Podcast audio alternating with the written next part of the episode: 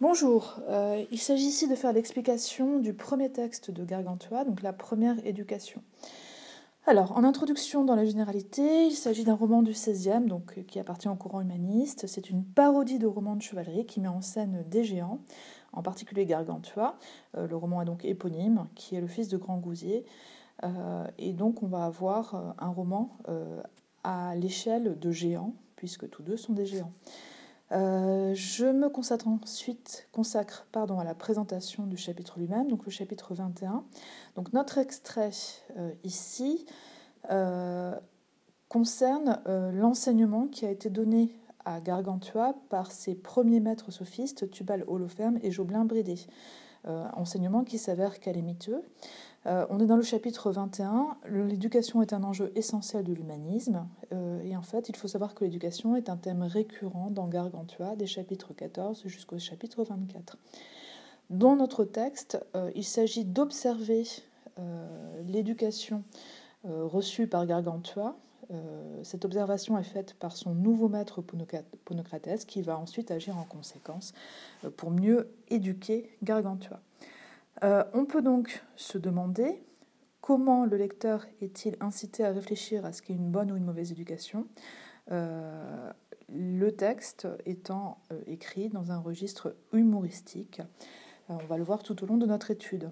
On peut remarquer que le texte est divisé en deux parties. Une première partie qui concerne l'emploi du temps du matin de, Gargantua, jusqu'à la ligne 18, et ensuite de la ligne 19 à 20, on va avoir plutôt l'éducation euh, religieuse de Gargantua jusqu'à la fin du texte. Alors, on peut remarquer que euh, l'emploi du temps de Gargantua, la ligne 1, euh, semble marqué par la régularité, puisqu'on a l'imparfait de répétition, il employait, s'éveillait, et qu'on a des notations qui, qui, marquent, un cadre, en fait, avec de telle façon euh, qui marque, euh, qui est un complément circonstanciel de manière, ordinairement, un complément circonstanciel de temps, et entre 8 et 9 heures, qui est un complément circonstanciel de temps, euh, qui donne l'impression, tout d'abord dans la première ligne, que Gargantua bénéficie d'un emploi du temps précis et cadré. Mais dès la ligne 2 et jusqu'à la ligne 4, on se rend compte en réalité que cet emploi du temps euh, n'est pas à la hauteur de l'emploi du temps humaniste. En effet, Gargantua se lève euh, entre 8 et 9 heures, ce qui est très tard par rapport à l'emploi du temps humaniste. Gargantua avec Ponocatres, dans la suite du texte, va se lever à 4 heures du matin. Euh, surtout, en fait, on, peut remarquer que les anciens maîtres de, de Gargantua se servent de David, qui est, est un, des, apôtres qui a écrit des psaumes, euh, et donc, euh, il utilise un argument d'autorité en se servant du nom de David, euh, avec une citation en latine, une citation pardon, en latin, qui traduit, montre en fait que la citation est sortie de son contexte et que c'est un argument fallacieux euh, puisque on ne comprend pas en fait pourquoi est-ce qu'il y a euh, de, la vanité euh, à se, lever avant le jour, d'autant que les moines, eux, se lèvent très tôt dans les couvents. Donc en fait, on se rend compte que ce premier argument qui a été donné à Gargantua par ses maîtres ne tient pas par rapport à un raisonnement construit. Et cette impression va se confirmer dans la suite du texte à partir de la ligne 4 avec une succession de verbes, gambadait, sautait et se vautrait, euh, qui sont à l'imparfait de répétition eux aussi, euh, mais qui semblent euh, peu en conformité avec la rigueur d'un enseignement cadré. En effet, gambadait, sautait évoque une forme de liberté, mais plutôt propre à un enfant ou un animal, et vautrait est, un, est un verbe péjoratif. Euh, donc, on peut remarquer en fait que le deuxième argument euh, des maîtres de Gargantua, qui figure à ligne 5, pour mieux réveiller ses esprits animaux, euh, ne paraît pas très rigoureux et en fait laisse en définitive Gargantua plus ou moins livré à lui-même et à sa paresse puisqu'il puisqu'il reste dans son lit. À partir de la ligne 5, on va avoir la description euh, de l'habillement euh, de Gargantua, donc qui consiste en une grande et longue robe de grosse étoffe, frisée fourrée de renard. Alors on peut remarquer les adjectifs grande, grosse et longue, euh, qui sont des adjectifs qu'on retrouve souvent dans Gargantua, qui rappellent qu'on est dans un monde de géants. frisé de fourrure de renard donne l'impression en fait qu'il s'agit d'un costume euh, adapté à un roi, c'est la fourrure connote le luxe, mais en réalité, euh, comme il n'y a que la mention de cette seule robe, euh, on visualise en fait Gargantua comme seulement revêtu de fourrure et donc ressemblant en fait à, un animal, impression qui est corroborée en fait par son comportement qui est de courir dans son lit. et cette impression de notation satirique est confirmé euh, dans la suite de la ligne 7 euh, avec euh, la façon dont, dont, Gargantua se coiffe. Il se peignait du peigne d'Almain. On a donc un jeu de mots avec Almain qui, qui veut dire à la main. on a l'explication d'ailleurs dans la suite du texte, c'est-à-dire des quatre doigts et du pouce. cette notation est humoristique et en fait elle vise à dénoncer l'éducation des, des, maîtres sophistes de, de Gargantua, en comparaison avec l'éducation humaniste, puisque les humanistes, eux, euh, accordent beaucoup d'importance euh, à l'hygiène corporelle. Le deuxième argument euh, des maîtres de Gargantua, ces précepteurs disaient que se peigner autrement était perdre du temps en ce monde, et donc dévalorisé de nouveau dans le texte, d'autant plus qu'il paraît fallacieux, puisque Gargantua, depuis le début du texte, en fait, semble perdre du temps, et donc il ne s'agit pas d'un argument raisonnable et entendable, en tout cas pas par un maître humaniste comme Ponocrates. À partir de la ligne 10, on a une longue euh, énumération qui est une accumulation de verbes fiantait, pissait, soraclait, rotait, pétait, bayait, crachait, toussait, sanglotait, éternuait morvait comme un archidiacre, déjeunait de belles tripes. Alors, cette accumulation de verbes donne à penser euh, qu'on euh, est dans l'action. Euh, mais en réalité, ces verbes sont très répétitifs. Ils ne concernent que des actions euh, corporelles instinctives. Et donc, euh, ce sont des actions qui rabaissent en réalité Gargantua. La plupart de ces verbes sont péjoratifs, fiantait, pissait, pétait, et ils sont redondants les uns par rapport aux autres.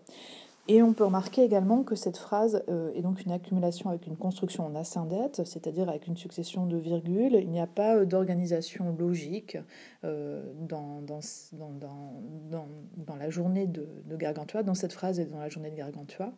il est en fait livré à lui-même et sans avoir aucunement été éduqué. Et on peut remarquer à la ligne 11 euh, comme un l'expression morvait comme un archidiacre, euh, qui est une petite pique lancée au, corps religieux. Euh, et enfin, la fin de cette phrase se termine avec la mention du petit déjeuner de Gargantua. on va retrouver une construction en anaphore avec belle, belle, belle, qui, montre la dimension de festin de de, la nourriture de Gargantua. Euh, on remarque que cette nourriture consiste essentiellement euh, dans une nourriture très riche, dans de la viande, grillade, jambon, côtelette, euh, et qu'elle est marquée par la démesure. là encore, on est à l'encontre de l'éducation humaniste, puisque les humanistes prônent la frugalité avec des aliments comme les fruits ou bien les féculents. À la ligne 15, euh, on a la première intervention de Ponocrates, qui euh, est intervention qui est indirecte, au style indirect. Euh, au style indirect. il s'agit d'une observation de, bon sens. il ne devait pas tant se repaître au sortir du lit. en fait, en effet, Gargantua n'a pas de raison de, de manger en quantité puisqu'il ne s'est pas dépensé auparavant. Euh, et cette remarque de bon sens euh, contraste avec la réponse que fait Gargantua à partir de la ligne 16. Euh, Gargantua se montre un peu insolent Euh, la ponctuation expressive avec le point d'interrogation, avec les deux points d'interrogation et le point d'exclamation euh, montre son étonnement, voire même son, insolence. Euh, et il paraît, sa réaction est comique et semble en, décalage parce que en fait, il ne connaît pas le sens du mot exercice et il y a un décalage entre l'utilisation du mot vautrer et le mot exercice.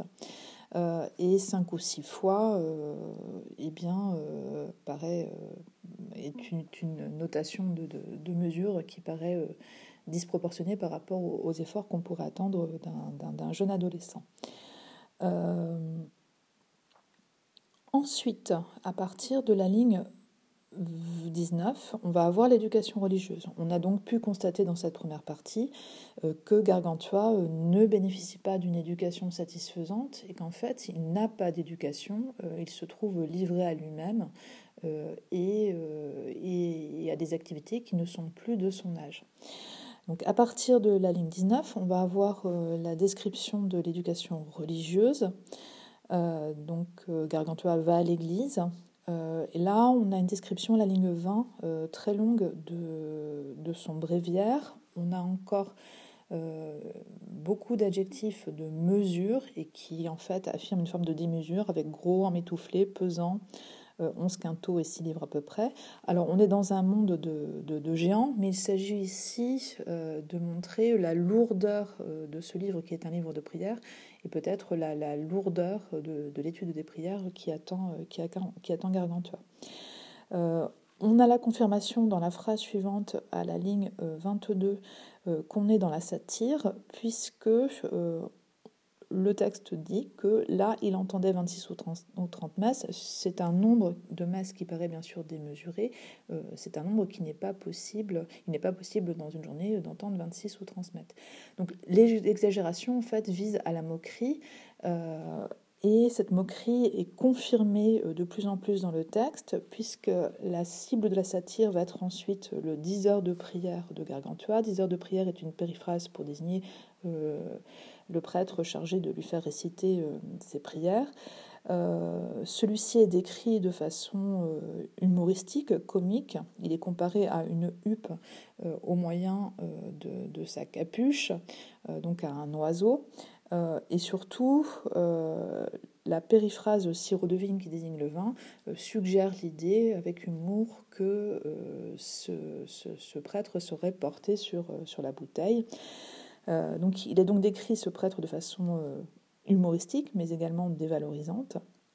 Et donc, il ne paraît pas être à même, encore une fois, de proposer à Gargantua un enseignement euh, satisfaisant. La suite du texte confirme cette hypothèse. En effet, à la ligne 25, Gargantua marmonne des kyrielles. Donc marmonner est un verbe euh, péjoratif euh, qui implique une mécanique sans réflexion de la part de Gargantua. Donc il se contente de répéter de façon euh, mécanique sans réfléchir les prières et Kyriel est un mot très péjoratif. La dernière phrase du texte est une conclusion générale à, cette, à cet extrait, parce qu'en effet, on va avoir un vocabulaire, une métaphore filée en fait de la nourriture, épluchée euh, plutôt, pas de la nourriture, excusez-moi, plutôt de, la récolte, euh, épluchet et pas un seul grain en terre. Euh, on a l'impression en fait que Gargantua décortique les prières, les, analyses. Les prières qui lui sont proposées, mais en réalité, la dernière partie de la phrase est déceptive. Il n'en tombait pas un seul grain en terre. au sens propre, il y a une référence au chapelet qui à l'époque servait à égrener les prières. Euh, mais au sens figuré, bien, bien sûr, s'il n'y a pas de grain en terre, c'est que les graines ne germent pas et que le savoir, en fait, ne germe pas euh, dans l'esprit euh, de Gargantua.